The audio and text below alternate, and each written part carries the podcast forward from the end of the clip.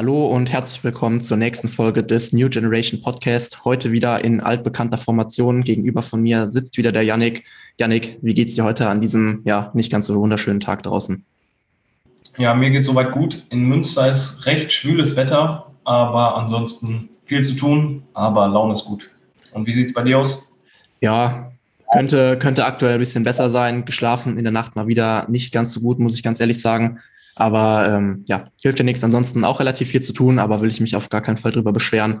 Ähm, genau. In der heutigen Folge wollen wir euch auch so eine grobe Guideline geben, was ihr beachten, äh, beachten solltet, wenn ihr maximalen Muskelaufbau anstrebt, beziehungsweise auf welche Punkte ihr da achten solltet. Ähm, wir haben uns so ein paar Punkte notiert, die wir für besonders wichtig erachten. Dementsprechend, Yannick, willst du einfach mal mit dem ersten Punkt reinstarten? Ja, genau. Also was uns auf jeden Fall auffällt, was mir vor allem im Training immer wieder auffällt im Fitnessstudio, ist einfach, dass die technische Finesse den Leuten fehlt. Also das heißt, wenn wir mal das, das Beispiel Lat-Training nehmen, wird einfach oft am Muskel vorbeitrainiert. Und das ist einfach ein sehr, sehr ausschlaggebender Punkt, warum die meisten Leute auch Potenzial auf der Strecke lassen, weil es einfach, weil einfach nicht dieses Bewusstsein dafür da ist für die vernünftige Technik. Einerseits damit die Übung quasi da ankommt, wo sie soll, aber andererseits auch, um dich verletzungsfrei zu halten. Deswegen ist es da einfach wichtig, dass du dich selber kontrollierst oder dich selber kontrollieren lässt, dass deine Technik einfach passt, um äh, optimalen Muskelaufbau gewährleisten zu können. Absolut, habe ich tatsächlich auch sogar ein ganz cooles Beispiel direkt parat. Und zwar war es letztens so der Fall, dass ich eine Athletin von mir, Sumo Deadlifts neu ins Programm reingepackt hatte. Ähm, ich hatte ihr dann erstmal gesagt, sie soll das Ganze einmal probieren, dann gerne direkt abfilmen, damit ich mir das anschauen kann. Ähm, sie hat mir dann das Video geschickt und da sind mir dann auch direkt mehrere Punkte aufgefallen, die ich dann dementsprechend auch korrigiert hatte. Ähm, ich habe sie gefragt, ja, ob vielleicht jemand, ähm, als sie die, die erste, als sie das das erste Mal gemacht hatte, mit drüber geschaut hatte. Ähm, da meinte sie, nee, sie hatte sich ein Video online angeschaut ähm, und da ist mir auch direkt wieder bewusst geworden, wie wichtig es eigentlich ist, dass du wirklich jemanden dabei hast, der dementsprechend die technische Komponente auch wirklich vernünftig beibringt. Ähm, ich will jetzt hier in keinen Fall gegen irgendwen schießen, ähm, aber es ist einfach so, dass man da wirklich schauen sollte, dass wenn man sich schon irgendwo ja, Videomaterial herholt oder sich jemanden ja, an die Hand nimmt, der einem bei dem, bei dem technischen, bei der technischen Komponente eben hilft, dass das wirklich jemand ist, der davon Plan hat, der weiß, wie das funktioniert. Ja, das ist wirklich Fakt. Es gibt einerseits im Internet, andererseits auch auf der Trainingsfläche, sei es jetzt vom Trainer, auch ohne da irgendjemanden angreifen zu wollen, gibt es einfach so viele verschiedene Meinungen und auch einfach Meinungen, die nicht fundiert genug sind, meiner Meinung nach, und einfach vielleicht auch teilweise gefährlich sind. Dementsprechend ist auch durch das Zeitalter mit Social Media das Ganze etwas schwieriger geworden, da an die richtige Technik, sag ich mal, zu kommen oder an die vernünftige Technik. Dementsprechend äh, ist es da schon wirklich Gold wert, wenn man sich da an, äh, an gute Leute wenden kann. Aber ich denke, dafür braucht man auch, das ist, das ist auch eine Sache, viele Leute haben einfach nicht den Blick dafür, welche Leute jetzt gut sind und welche Leute eher weniger gut sind. Ja, absolut. Ähm, ganz wichtig dabei auch noch zu nennen ist, dass die technische Komponente da im Prinzip auch eine ja, eine gewisse Basis für alles Kommende bildet. Ähm, wir haben uns dann auch noch als, als nächsten Punkt notiert gehabt, Thema Intensität. Ähm, ich glaube, das hatten wir ja in der letzten Folge auch schon mal kurz angerissen gehabt, ähm, dass man dementsprechend einfach mit einer gewissen Nähe zum Muskelversagen trainieren sollte, ähm, dass der Reiz, der ja, während dieses Satzes eben gesetzt wird, eine gewisse Schwelle überschreitet, so dass man den Satz eben als ja, Hypertrophie stimulierend irgendwo bezeichnen kann. Ähm, und dafür ist halt einfach so eine gewisse Grundlage, dass die Technik sitzen muss äh, weil man sonst einfach nicht ja, intensiv genug trainieren kann, beziehungsweise einfach nicht in, äh, intensiv genug trainieren kann auf den lokalen Muskel bezogen. Ja, auf jeden Fall. Äh, was dann auch für die Zukunft wichtig ist, wenn es um das Thema Progression geht, dass man auch einfach die, die Wiederholung standardisiert hat. Also wenn Wiederholung 1 komplett anders aussieht als Wiederholung 5, ähm, dann können wir auch eine fundierte Basis nicht gewährleisten, was äh, die Progression angeht. Dementsprechend hat es einfach in vielerlei Hinsicht äh, einen sehr, sehr hohen Stellenwert. Und das ist auch bei mir im Coaching so der Fall, dass ich mich vor allem, bevor es an das Thema Progression geht, bevor es darum geht, die Gewichte zu steigern, ist das Erste, worum ich mich kümmere, dass die Technik sitzt, dass die Person verletzungsfrei bleiben kann und dass die Person, wie schon vorhin erwähnt, einfach den Muskel auch vernünftig trifft. Ähm, wie Konstantin jetzt auch eben angeschnitten hat zum Thema Intensität, viele Leute, das bekomme ich auch mit, wenn du sie fragst, ob sie zum Muskelversagen trainieren können oder zum Muskelversagen trainieren, sagen einige Leute ja. Wenn du dir das Ganze aber mal anschaust, es ist einfach oft so, dass die Wahrnehmung verschwommen ist. Dementsprechend ist es auch ganz wichtig, dass ihr versteht, dass ihr euch selber überprüfen müsst, dass ihr quasi seht, dass ihr wirklich zum Versagen trainiert. Also das haben wir selber. Wir haben manchmal Sätze, die fühlen sich so schwer an und so nah am Versagen. Wenn du dann aber das Video vielleicht danach anguckst, dann siehst du manchmal, da ist immer noch ein bis zwei Wiederholungen im Tank. Ähm, das, das einfach mal dazu. Genau, was äh, auch ganz interessant vielleicht für, für die Zuhörer ist, ähm, wir, wir, wir schließen uns von dem Ganzen jetzt hier nicht aus. Also bei uns ist das auch im Prinzip Intensität ist ein stetiger Prozess, ähm, der im Prinzip niemals aufhört. Also ich weiß nicht, wie es bei dir ist, aber wenn ich mir beispielsweise Sätze von, sagen wir jetzt einfach mal vor einem, von einem halben Jahr von mir anschaue, wenn ich mir die Sätze anschaue und die mit den heutigen Sätzen vergleiche, da ist auch wieder Weltenunterschied dazwischen. Ähm, ich würde jetzt einfach mal behaupten, es ist vermutlich bei dir genauso, oder? Ja, also deine RP10, dein, dein Muskelversagen sieht auf jeden Fall anders aus. Äh, ein gutes Beispiel ist, glaube ich, äh, ein Video, was ich von Sandro gesehen habe vor ein paar Monaten. Mhm. Also das Muskelversagen von Sandro sieht auch komplett anders aus als das Muskelversagen von mir oder von dir. ja, Und äh, wo sieht dann auch unser Muskelversagen ganz anders aus als das Muskelversagen von einem Anfänger. Also wie du schon sagtest, das entwickelt sich auf Dauer und da wirst du auch drin besser. Genau. Ähm, die beiden Punkte zusammen bilden im Prinzip auch schon eine ziemlich gute Basis für die Progression, die ihr dann dementsprechend danach anstreben solltet. Ähm, also sobald ihr das Thema Technik und halt eben auch Thema Intensität gefixt habt, ähm, dass ihr da wirklich eine gewisse Baseline habt, dass ihr einerseits sagen könnt, okay, ähm, ihr könnt die Sätze oder die Wiederholungen über den kompletten Satz konstant halten ähm, und ihr könnt die Sätze dementsprechend auch ja, akkurat einschätzen, ähm, so dass ihr dann eben nah genug ans Muskelversagen trainieren könnt, ähm, könnt ihr euch dann wirklich auch aufs Thema ähm, Progression stürzen, ähm, weil Progression ist einfach so mit der ja, wichtigste Faktor, wenn es um das Thema Muskelaufbau geht. Ähm, ihr wollt einfach sicherstellen, dass ihr über einen gewissen Zeitraum in den Übungen, die ihr in eurem Trainingsprogramm drin habt, auch wirklich stärker werdet. Ähm, sei es jetzt ein Seitheben, sei es jetzt eine Kniebeuge, sei es jetzt ein Kreuzheben. Ähm, das wird jetzt nicht auf ja, wöchentlicher Basis passieren, also je nachdem, in welchem Stadium man sich eben gerade aufhält. Ähm, aber man sollte einfach sicherstellen, dass man, wenn man jetzt beispielsweise sich einen Zeitraum von einem Jahr oder von einem halben Jahr anschaut, dass du nach einem halben Jahr stärker in Übung XY bist als eben noch vor diesem halben Jahr. Ja, auf jeden Fall. Einfach nochmal, weil es mir auch wirklich ein Anliegen ist, nochmal zu sagen, überspringt die ersten beiden Punkte nicht, bevor es zur Progression geht. Ähm, oft ist auch einfach so, dass der Missgedanke von Leuten, die gerade anfangen, dass es am Anfang vielleicht von den Zahlen her nicht vorangeht. Aber wenn du beispielsweise die Basis vernünftig setzt und du bei der Technik und bei der Intensität gut wirst, dann wirst du langfristig viel besser Progression machen können. Wenn du in den ersten beiden Punkten nicht gut bist, dann wirst du in der Progression auch einfach nicht so schnell vorankommen. Deswegen nimm dir die Zeit. Das wird bei manchen Leuten länger dauern, bei manchen Leuten dauert es nicht so lange, aber nimm dir die Zeit, diese beiden Faktoren zu fixen und dann geht es auch richtig ab in der Progression. Ja, absolut. Vor allem muss man halt auch wirklich schauen, dass man von ich sage jetzt mal, wirklicher Progression sprechen kann. Da ist halt auch einfach nochmal das, was du gerade betont hast, dass die Technik beispielsweise sitzen muss, ähm, dass du nicht dazu tendierst, äh, innerhalb eines Bewegungsmusters beispielsweise abzufälschen, andere Muskelpartien einfach stärker zu involvieren als den eigentlichen Zielmuskel. Klar, dass du dann eventuell mehr Gewicht bewegen kannst, wenn du ähm, ja, anstatt beim Seitheben ähm, primär aus dem seitlichen Schulterkopf zu arbeiten, auch noch die Traps mit involvierst und einen halben Shrug draus machst, ist relativ klar, dass du dann dementsprechend mehr Gewicht bewegen kannst. Ob du dann deine seitliche Schulter wirklich zum Hypertrophieren bringst, ist dann eben die andere Sache.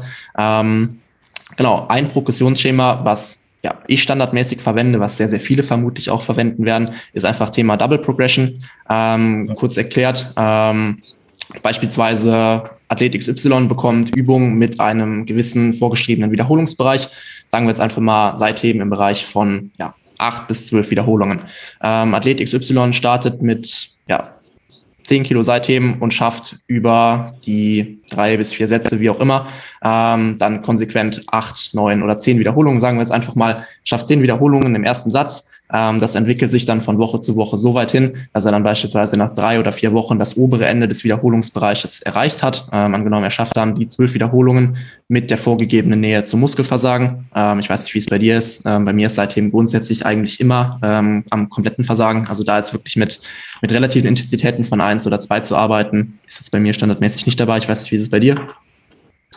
Ja, wir machen das genauso, wir haben das genauso, ich und Sandro, dass wir da auch äh, eigentlich bis auf die erste Woche nie nicht ans Versagen gehen. Ähm, genau. Was äh, auf jeden Fall interessant ist, ich weiß nicht, wie ihr das bei oder wie du das bei Isolationsübungen hast, da ich das jetzt nicht so gerne handhabe, dass die Leute sich so schnell in den Isolationsübungen steigern, mhm. halte ich die Spannen bei den Wiederholungsbereichen etwas, etwas höher, ähm, damit, damit, wie gesagt, die Gewichte nicht so schnell gepusht werden, um da vielleicht Verletzungen oder ähnliches mhm. ähm, zu also du meinst jetzt, du meinst, jetzt kleinere Sprünge oder größere Sprünge im Sinne von nicht 8 bis 12, sondern vielleicht eher 10 bis 15, 10 bis 15 oder genau. Genau, ja, bin ich absolut auch bei dir. Ganz klare Sache. Ähm, gerade vor allem, wenn du jetzt mal so ein klassisches Beispiel nimmst, wenn du Seitthemen nimmst, in der Regel sind die Sprünge ja doch in entweder zwei oder zweieinhalb Kilo Sprüngen, was ja dann doch schon relativ viel ist. Ähm, und wenn du dann eben in so größeren Wiederholungsbereichen arbeiten kannst, ähm, wenn du dann wirklich sicherstellst, dass du mit dem Gewicht XY am oberen Ende von dieser Spanne kratzt, kannst du dir ziemlich sicher sein, dass du mit einer Steigerung von zwei, zweieinhalb Kilo dann pro Hantel dementsprechend irgendwo auch wieder in diesem Wiederholungsbereich landen wirst, dann vermutlich eher an der unteren, äh, am unteren Ende des Wiederholungsbereichs. Ja, auf jeden Fall. Aber das ist auch auf jeden Fall so eine Sache, ähm, auch wenn der Lift vielleicht gut läuft, dass sich, dass viele Leute zu schnell bei solchen Übungen das Gewicht pushen. Also ich weiß nicht, wie es bei dir aussieht. Ich bin relativ schwach im Seitheben, aber ich setze trotzdem einen recht guten Reiz damit. Mhm. Äh, meine seitliche Schulter ist jetzt nicht die ausgeprägteste, aber ich fahre einfach ganz gut damit, weil ich auch merke, dass wenn ich das Gewicht vielleicht mal höher setze, dass ich dann ähm, Tag später oder noch am gleichen Tag schneller mal Probleme habe. Und wenn du dir anguckst, die Schulter ist schon recht sensibel, äh, eingelenkiger Muskel, also nicht eingelenkiger Muskel, äh, seitdem läuft über ein Gelenk. Und da dann äh, so stark das Gewicht zu pushen, ist meiner Meinung nach etwas fahrlässiger und da sollte man ein bisschen mit aufpassen.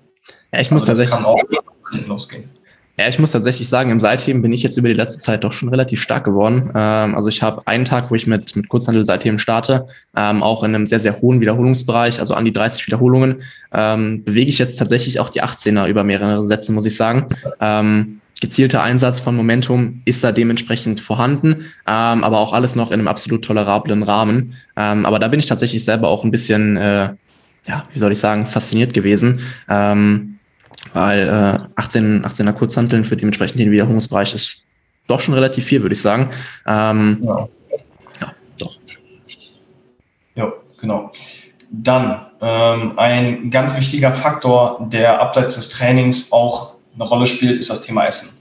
Ähm, ich denke, dass viele Leute so das Problem haben, vor allem die Leute, die etwas leaner sind von Natur aus, dass sie Angst haben, diese Form zu verlieren und Angst haben, dick zu werden, Fett anzusetzen am Bauch. Mhm. Wenn du aber Muskeln aufbauen willst, dann ist es einfach essentiell, dass du isst, dass du schaufelst, dass du im Kalorienüberschuss bist. Sonst wird es einfach viel, viel länger dauern, beziehungsweise du wirst keine Muskeln aufbauen, wenn du vielleicht sogar intuitiv immer im Kaloriendefizit bist. Mhm. Ich meine, ich glaube, glaub, ja, sprich. Ja, bitte. Du kannst. Ähm, okay. Ähm, die, äh, wenn ich beispielsweise auch mal Athleten Vorgaben gebe, die jetzt von Natur aus etwas äh, leaner sind, etwas, etwas dünner sind, dann äh, kriege ich auch sehr oft die Rückmeldung von meiner Meinung nach echt wenig Essen. Wie soll ich das denn schaffen? Das geht doch nicht. Oder äh, können wir nicht einen Leanen-Aufbau machen, so, so, nach dem Motto. Ähm, und von diesem Gedanken muss man, wenn man das Ziel, wenn man im Fokus steht, dass man wirklich Muskeln aufbauen, aufbauen will, optimal, man muss sich von dem Gedanken lösen, Angst haben, Fett, zu, äh, Fett anzusetzen. Ja, absolut. Was ich halt immer wieder witzig finde, ähm, ich denke mal, du wirst die Leute auch kennen, wenn du mit den Leuten sprichst. Du hörst immer wieder diesen typischen Satz, ja, ich kann aber nicht zunehmen. Mir fällt es einfach super schwierig. Ich esse aber auch schon so viel. Und dann fragt man mal genauer nach, okay, was ist denn so? Und dann kommt immer diese äh, klassische Antwort, ja, ich esse jeden Abend immer eine Tiefkühlpizza. Dann sage ich immer, okay, was isst du denn über den Tag sonst so verteilt? Ja, ähm, ja, ja. und dann wird's in der Regel auch schon ein bisschen mau. Ähm, und dann sage ich auch immer, okay, die eine Tiefkühlpizza am Abend, die wird dich vermutlich nicht in den Kalorienüberschuss äh, befördern. Dementsprechend solltest du schon schauen, dass du über den Tag verteilt auch ein bisschen mehr versuchst zu essen. Und wenn du den Leuten das dann einmal mit an die Hand gibst, komischerweise kommen sie dann ja ein, zwei Wochen später zu dir und sagen, oh Gott, das schaffe ich ja gar nicht, das geht ja gar nicht, so viel kann ich überhaupt nicht essen. Ich habe vorher ja schon gedacht, ich esse viel, aber das, das, das funktioniert überhaupt nicht. Ja, ich habe auch letztens äh, eine Unterhaltung mit einem äh, Kumpel gehabt, der etwas übergewichtiger ist, der jetzt mit dem Thema Fitness nicht so viel zu tun hat. Mhm. Äh, der war unterwegs und der sagte, äh, ich möchte heute Abend eine Tiefkühlpizza essen. Kann ich dann heute zwei Brötchen noch vorher essen oder ist das dann zu viel? So, also äh, das mhm. Verständnis dafür ist bei vielen Leuten auch einfach nicht so gegeben. Und wenn man mhm. das Ganze auch mal tracken würde, was die Leute, was die Leute für sich an äh, zu viel an Essen halten, dann wird es denen wie Schuppen von den Augen fallen. Ja, absolut. Äh, deswegen, also scheut euch nicht viel zu essen. Das Essen ist euer bester Freund diesbezüglich. Ja. Deswegen, äh, das können wir euch da an die Hand geben. Ja, ich muss tatsächlich sagen, ich kann mich da aber auch nicht ganz rausziehen. Also bei mir war es früher auch so, ähm, dieses klassische Lean Bulking System. Ähm, ich weiß nicht, wie es bei dir war. Ich hatte das früher auf jeden Fall auch bei mir im Kopf drinne, dass ich möglichst ja viel Muskulatur aufbauen will, aber eigentlich nahezu kein Körperfett zulegen will. So im Prinzip die Idealvorstellung. Ähm, Disclaimer an der Stelle wird vermutlich nicht funktionieren. Ähm, einfach so kurz nebenbei. Ähm, aber da kann ich mich tatsächlich auch nicht außen, also nicht rausziehen. Bei mir war es äh, früher genau das Gleiche. Ähm, hat sich jetzt inzwischen tatsächlich auch geändert. Ähm, also die Einstellung zu dem Ganzen ähm, hat sich dann im Prinzip auch einmal um 180 Grad gedreht. Ähm, aber nur, dass ihr es einmal gehört habt, bei mir oder bei uns war es früher auch so. Ja, also ich war früher schon immer ein sehr guter Esser. Äh, so die Zeit, wo ich 15, 16 war oder bis 15, 16 war es auch nie das Problem, dass ich so viel Fett angesetzt habe. Ab 16, 17 ging es dann los, dass, äh, dass ich das dann auch schneller gemerkt habe, mhm. wenn ich viel gegessen habe. Äh, aber ich habe, muss ich sagen, gar keine Probleme damit viel zu essen. Äh, setze dementsprechend aber auch äh, schneller an. Ich habe auch nie wirklich äh, so Angst davor gehabt. Klar hat man, wenn man, vor allem war ich jetzt bis April, war ich im Cut und da war es natürlich dann schon so, dass man, wenn man dann wieder Fett zugelegt hat, was natürlich auch wichtig ist, war es dann schon teilweise ein bisschen traurig, weil man mhm. gerne die Form gehalten hätte. Aber im Endeffekt gehört es einfach dazu, dass man, dass man wieder draufpackt, dass man viel isst. Mhm. Sonst bleibt du halt auch einfach auf der Stelle. Leider Gottes, ja. ja. Ich muss sagen, in der Situation, wo du dich gerade befindest, da wäre ich tatsächlich gerade gerne. Ähm, bei mir ist nämlich Essen auch tatsächlich eher so ein leidiges Thema aktuell. Ähm, ich bin bei knapp 4.500 Kalorien ähm, und ich muss sagen, das ist tatsächlich auch wirklich kein Spaß mehr. Ähm, also ich tue mich wirklich sehr, sehr schwer, ähm, das über den Tag verteilt gut reinzubekommen. Ähm, also Flüssigkalorien sind aktuell eh auch tatsächlich mein größter Freund. Ähm, anders wird das auch sehr, sehr schwierig funktionieren. aber da kann ich nur sagen, ich würde an der Stelle tatsächlich ganz gerne mit dir tauschen, dass ich ja erstens A keine Probleme mit dem Essen hätte und auch insgesamt einfach weniger ja, Gesamtkalorien konsumieren müsste, um dann dementsprechend auch zuzunehmen. Aber gut, ähm, ich will mich nicht beschweren. Innerhalb von ja, den nächsten drei, vier Wochen steht eh der Cut an. Also von daher, dann hat sich das auch wieder erledigt. Ähm, aber es gibt auch das andere Extremum, mm, dass ihr eben an dem Punkt angekommen seid, wo ihr sagt, okay, ihr wollt doch gar nicht mehr essen. Ähm, ja. ja. ich habe äh, diesbezüglich momentan äh, eine recht entspannte Beziehung zu Essen. Also ich bin jetzt knapp bei 2900 Kalorien und äh, ja, es belastet mich aktuell echt gar nicht. Es ist sehr entspannt. Deswegen, äh, ich würde nicht gerne mit dir tauschen, das kann ich so sagen. Äh, deswegen, aber werden dann jetzt langsam auch in der Zeit oder mit der Zeit die Kalorien erhöhen. Mhm. Äh, ich merke auch ein bisschen, dass äh, durch die Schulterverletzung, wo ich jetzt vier Wochen Pause hatte, circa, äh, dass da auch ein bisschen Dampf raus ist und äh, dafür ist, dafür wäre es ganz gut, wenn ich jetzt wieder die Kalorien erhöhen, erhöht mhm. bekomme. Ja, kommt demnächst bestimmt. Ähm, wie viel Monate, Jahre warst du vor deinem Cut im Aufbau, beziehungsweise wie lange hast du vor, nach deinem ja, Cut, der jetzt im April geendet hat, vor im Aufbau zu bleiben? Äh, also vor meinem Aufbau, äh, vor meinem Cut war ich auch so circa 14 Monate im, äh, im Aufbau. Und das ist meiner Meinung nach, also ich, ich bin der Meinung, dass der Aufbau auch nicht optimal gelaufen ist. Ähm, ich finde, man kann sich für den Aufbau schon einiges an Zeit einplanen. Klar, ja. ein paar Minicuts äh, machen auf jeden Fall Sinn, um einerseits auch den Hunger wieder hochzutreiben. Aber ich bin der Meinung, dass es Leute gibt, die, die das viel zu, viel zu kurz sehen. Also keine Ahnung, vier Monate Aufbau und dann wieder unzufrieden sind und wieder in eine Diät gehen. Mhm. Deswegen äh, lasst euch da mehr Zeit, kontrolliert da eure, eure äh, Aufbaukalorien. Ähm, denn im Endeffekt baust du die Muskeln im Aufbau im Überschuss auf und nicht in der Diät. Und ähm, deswegen, was ist da so, was ist da so dein Take zu? Ähm, ja, einerseits bin ich da auf jeden Fall ganz bei dir. Ähm, also ich habe auch früher, ähm, ich habe so ziemlich jeden Fehler, den man irgendwo machen kann, auch schon selber durch. Ich habe es früher genauso gemacht. Ich war teilweise drei, vier Monate im Überschuss und habe dann teilweise acht Wochen Cut gemacht.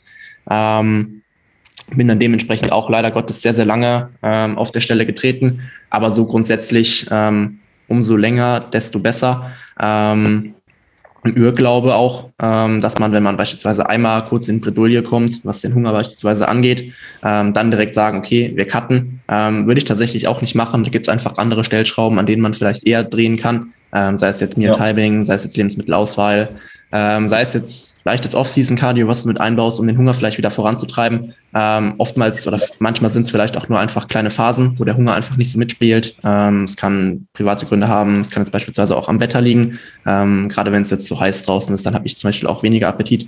Ähm, aber gerade solche Phasen einfach versuchen, irgendwie bestmöglich zu überbrücken, dementsprechend an anderen Stellschrauben drehen, beispielsweise jetzt wie bei mir Flüssigkalorien konsumieren. Ähm, damit geht das Ganze ein bisschen locker runter, um einfach die Zeit im Aufbau dann zu potenzieren, weil im Endeffekt ist das halt wirklich die Zeit, die zählt, ähm, in die ihr draufpacken könnt. Ähm, und dementsprechend werdet ihr dann halt, wenn ihr den nächsten Cut anstrebt, auch einfach besser ausschauen, mehr Muskulatur haben, ähm, als wenn ihr den Aufbau dann dementsprechend kürzer zieht, viel zu häufig diätet, ähm, werdet ihr einfach merken, dass der Fortschritt nicht ganz so stark ausfällt, wie er ausfallen könnte. Ja. Was ist auch oder was mir auch oft auffällt, ist dieser, dieser, dieser Fehlgedanke, dass Leute aus zu kurzer Zeit zu viel erwarten. Absolut, ja. Das, ähm, also wenn man so will, es gibt Leute, die trainieren acht Jahre und trainieren auch acht Jahre schon echt gut, aber sehen halt trotzdem nicht dementsprechend aus. Äh, es gibt manche Sachen, die kannst du kontrollieren, manche Sachen kannst du eben nicht kontrollieren. Mhm. Da gehören natürlich auch die Gene dazu. Aber was ganz wichtig ist zu verstehen, vor allem wenn du jetzt vielleicht Anfänger bist oder wenn du in deinen Anfängen bist, Gains zu machen oder Fortschritt zu machen, braucht einfach seine Zeit. Und ähm, das ist etwas, was viele Leute auch davon abhält. Dieses, okay, ich habe sechs Monate, Monate jetzt trainiert und ich sehe immer noch nicht aus wie mein Vorbild von Instagram oder so. Ähm, lasst euch Zeit, versteift euch vor allem nicht auf das Ziel oder wie ihr aussehen wollt, weil wenn ihr an dem Zeitpunkt angekommen seid, dann werdet ihr wieder, also dann werdet ihr schon wieder nicht zufrieden sein und strebt vielleicht nach einem neuen Ziel. Dementsprechend äh, kann ich nur an die Hand geben, den Prozess zu lieben. Also das Ganze, was du machst, alles drumherum, was Bodybuilding betrifft, dass du anfängst, das zu lieben. Und was, was, würdest du, was würdest du dazu sagen? Was sind deine Beobachtungen so dazu? Ja, also ich ähm, habe es tatsächlich auch schon des Öfteren zu hören bekommen, ähm, beispielsweise jetzt auch bei Neukunden oder auch bei, ähm, bei Bekannten von mir. Ähm, ja, ich wollte jetzt auch anfangen zu trainieren. Ähm, ich habe mir das und das Ideal gesetzt. Ähm, in der Regel sind das dann irgendwelche Instagram-Fotos, die mir dann zugeschickt werden oder gezeigt werden. Ähm, und dann kommt sehr, sehr häufig die Frage, ja, meinst du denn, das ist in dem und dem Zeitraum erreichbar? Ähm, und dann sage ich auch direkt schon immer von vornherein, sehr, sehr schwierig einfach. Ähm, also A, du weißt ja nicht, was die Person macht, wie lange sie das Ganze schon macht. Ähm, und du weißt ja auch einfach nicht, ob du im Prinzip die gleichen Voraussetzungen wie diese andere Person eben hast. Ähm, das Einzige, was du halt einfach kontrollieren kannst in diesem Zusammenhang, ist halt einfach die Arbeit, die du reinsteckst, ähm, dass du da im Prinzip alles gibst, was in deinen Karten steht ähm, oder was in deiner Macht steht. Und was du im Endeffekt ausgeteilt bekommen hast für Karten jetzt hinsichtlich der Genetik, das kannst du sowieso nicht beeinflussen. So, ist ja nun mal leider Gottes so. Ähm, ich glaube, wir alle würden uns wünschen, dass wir im Prinzip die Handel nur angucken und äh, die Schulter oder der Arm auch schon wächst. Ähm, ist nun mal leider Gottes nicht der Fall. Ähm, genau, das ist, das ist so. Also ich finde es schwierig. Ähm, ich will den Leuten dann auch nicht direkt ähm, ja, den Spaß, die Motivation zum, zum Anfang direkt irgendwo rauben, ähm, aber lieber direkt von Anfang an klar kommunizieren, okay, das ist realistisch, ähm, erwarte nicht zu viel, ähm, weil im Endeffekt, wenn die Erwartungen nicht erfüllt werden, ähm, ist es irgendwo auch ein bisschen, bisschen blöd. Das ist auch so eine interessante Sache, wenn du beispielsweise das äh, Phänomen, glaube ich, gibt es eher bei den Frauen, wenn es darum geht, dass Frauen anfangen zu trainieren. Sie denken echt, oder es gibt viele, die denken, dass sie nach einem halben Jahr dann aussehen wie eine Mr. Olympia-Anwärterin und äh, ekeln sich dann davor, okay, wenn ich mhm. anfange zu trainieren, dann sehe ich aus wie ein Mann oder so. Ja. Äh, und also bis du so aussiehst, brauchst du 20 Jahre so. Also es dauert so lange, bis du irgendwie auch Erfolge, sag ich jetzt mal, siehst. Ähm, dementsprechend, also da, da muss ein größeres oder ein besseres Bewusstsein für äh, her. Genau. Ähm, die letzte Sache, die wir äh, ansprechen wollen diesbezüglich, ist das Thema Recovery. Also würdest du jetzt einfach mal mit dem ersten Thema anfangen, was wir uns aufgeschrieben haben? Ganz klar, ähm, wenn wir ums oder wenn wir über das Thema Recovery sprechen, ähm, ist ja in der Regel tatsächlich einfach ähm, Thema Thema Schlaf, ähm, weil das ist einfach eine Variable, die ihr kontrollieren könnt, dass ihr einfach schaut, dass ihr ausreichend schlaft, dass ihr auch wirklich gut schlaft. Ähm, denn in der Regel ist es tatsächlich gerade in den Anfängen von den meisten Trainierenden nicht der Fall, ähm, dass es einfach am Trainingsstress selber liegt, also dass ihr wirklich zu viel macht. Ähm, jetzt zumindest nicht aus äh, oder von dem, was ich bisher so kennengelernt habe. Ähm, oftmals sind es einfach andere Sachen, wie beispielsweise halt eben genannt ähm, Schlaf, der ist meistens einfach sehr, sehr schlecht, grottig, ähm, viel zu kurz und dementsprechend auch nicht qualitativ. Ähm, ist halt aber einfach eine Variable, die auf jeden Fall gemanagt werden sollte, wenn es halt ums Thema Muskelaufbau geht. Ähm, denn ihr müsst einfach wissen, dass die, also in euren Recovery-Phasen regeneriert der Muskel, da baut ihr Muskulatur auf dementsprechend ähm, und ihr wollt halt einfach schauen, dass ihr zum nächsten Training auch wieder leistungsfähig seid. Dementsprechend solltet ihr da auch wirklich schauen, dass ihr zwischen den einzelnen Trainingseinheiten das tut, um bis zur nächsten Trainingseinheit auch wieder fit zu sein. Ja, also das ist auch etwas, was ich meinen Athleten immer wieder erzähle oder erkläre. Bevor du nicht deinen Schlaf im Griff hast, brauchst du dir auch gar nicht Gedanken machen über irgendwelche Supplements oder über 10, 12 Supplements. Es ist so, also das ist der größte Hebel außerhalb des Trainings mit der Ernährung, dass du vernünftig auf deinen Schlaf, auf deine acht Stunden Schlaf kommst. Du wirst das merken, wenn du, wenn du lange Zeit vernünftig schläfst, was du alles draufpacken kannst. Und ich weiß, dass es auch von den Zuhörern super viele Leute gibt, die nicht ansatzweise auf ihre acht Stunden Schlaf kommen. So, aber den Schrank voll haben mit ihren äh, Athleten-Stack und äh, weiß ich nicht was. Ähm, deswegen äh, löst euch vielleicht mal von dem Gedanken, guckt mal wirklich, wie viele Stunden ihr schlaft und ähm, überdenkt das Ganze mal, weil das einen echt großen Faktor hat und ich merke das auch an meiner Leistungsfähigkeit, an meiner Laune. Wenn ich meine acht Stunden Schlaf regelmäßig drin habe, mir geht es viel, viel besser. Absolut, kann ich so unterschreiben. Ja. Gut. Ja. Der nächste Faktor, den wir ansprechen wollen, ähm, Thema mehr ist nicht mehr bezogen auf die Trainingstage. Was mir auch auffällt, ist, dass Leute denken, je mehr Trainingstage, desto besser. So. Aber man muss auch immer schauen, wie passt das Ganze in dein Leben. Ähm, es gibt einfach Leute, die, die können nur dreimal trainieren, die sollten auch vielleicht einfach nur dreimal die Woche trainieren. Und es gibt dann vielleicht Leute, bei denen passt es rein, sechsmal die Woche zu trainieren. Aber ich zum Beispiel, also ich trainiere nicht sechsmal die Woche. Ich weiß nicht, wie es bei dir aussieht. Äh, bei mir sind es aktuell auch ja, fünf Einheiten auf ja, tendenziell acht Tage. So, und ich komme damit einfach viel besser klar. Ich kann viel besser regenerieren, weil, wie Konstantin vorhin schon gesagt hat, du regenerierst oder du baust Muskeln auf in der Ruhephase. So. Und wenn dein Stress außerhalb des Trainings einfach nicht gemanagt ist, wenn du nicht gut schläfst, dann kannst du dir die sechs Trainingstage sonst wo hinstecken. So, ähm, ja, es ist ein sehr leidiges Thema. Ähm, dementsprechend musst du dich wirklich hinterfragen, ob zu deinem Leben passt, sechsmal die Woche zu trainieren. Wenn du jedes Wochenende auf dem Rave oder sowas bist, sowieso nicht deinen Schlaf reinkriegst, so, dann äh, schraub vielleicht auch mal deine Trainingstage runter und äh, da kann schon, alleine dadurch kann schon einiges passieren. Und äh, deswegen. Und das Gleiche ähm, in Bezug auch auf Volumen. Ich habe letztens ein, äh, interessantes Gespräch gehabt mit einem Athleten, der eher aus der äh, High-Intensity- und Hochvolumig-Ecke äh, kommt, der fünf Sätze, äh, Beinpresse, sechs Sätze, Kniebeugen, alles Mögliche drin hat, ähm, aber da auch nicht so das Verständnis dafür hat, dass du auch Regeneration auf der Strecke lässt, wenn du so viel, also du brauchst einfach nicht so viel.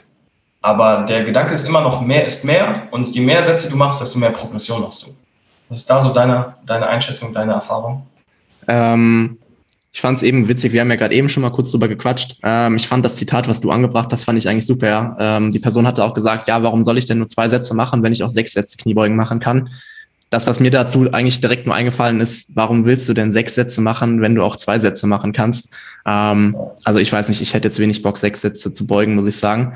Ähm, ja, aber ähm, ja, bin ich ganz bei dir. Ähm, da muss man einfach direkt von vornherein sagen ähm, oder beziehungsweise den ähm, den Leuten auch direkt mit an die Hand geben, dass dementsprechend mehr nicht immer zu, zu mehr führt, ähm, kann sogar in das komplette Gegenteil umschlagen. Ähm, deswegen würde ich da auch einfach sagen, dass man da direkt von vornherein ein gewisses Bewusstsein, äh, Bewusstsein schafft ähm, und da dementsprechend auch einfach direkt erläutert, okay, ähm, hör mal zu, wir schauen einfach mal, wie es mit den äh, ja, mit, mit weniger mit weniger Einheiten auf die Woche gesehen, mit weniger Volumen pro Trainingssession funktioniert.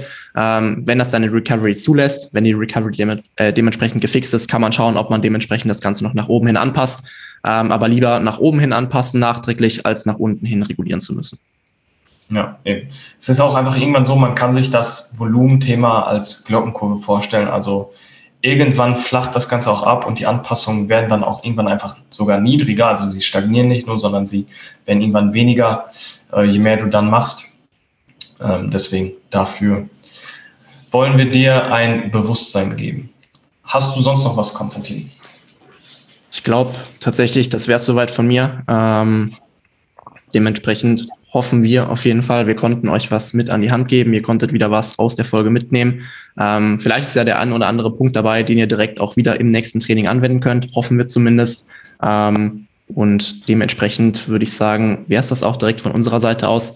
Wir wünschen euch auf jeden Fall einen schönen Tag, ein gutes Training und dementsprechend gebt Gas. Vollgas.